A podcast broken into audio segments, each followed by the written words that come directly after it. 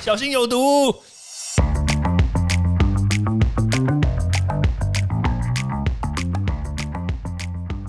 毒物去除了，人就健康了。欢迎来到昭明威的毒物教室。Hello，大家好，我是昭明威。我们的昭明威毒物教室，其实一转眼我们就已经播了一百二十七集了。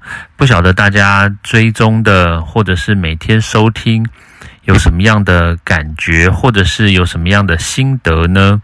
其实不外乎我们都是在讲一些关于健康，还有关于一些时事的这个议题，特别是关于疫情还有疫苗的发展。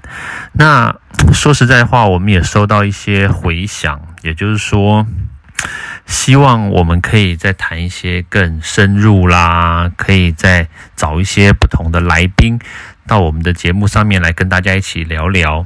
哦，我想大概是会会这样子留言的人，大概是觉得听我声音听得有点不耐烦。好，不管怎么样，就是基本上来说呢，我们的第一季的这个读物教室呢，我想我们可能就会在这个第一百二十七集这个地方呢，先画下一个句点。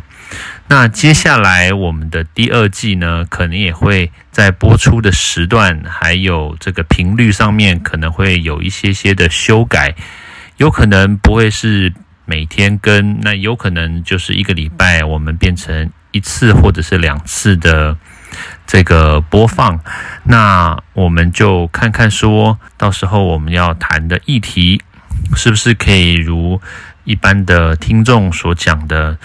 我们可以谈得更深入，或者是说我们可以讲得更贴切，然后甚至可以更反映时事。当然，我们也可以邀请很多的来宾一起来这个 podcast 跟大家一起见面，跟大家一起聊聊。那基本上来说呢，这个可能会是我们第二季，那当然也是我们现在正在规划、准备运行的另外一个新的方向。那当然啦，就是说实在话，这段时间我们的这个不管是疫情也好啦，或者是我们这个毒物啦，或者是台湾的生态圈，其实都发生了很大的改变。那当然原因主要也是因为这个疫情的关系嘛。那疫情也导致了很多很多的事情，还有包括大家的生活习惯也都有所改变。嗯，不能说是坏事，但是我相信有对于很多人来说，特别是一些要负担这个生计的、负担这个家里经济的人呢，当然我相信一定会有很大的影响。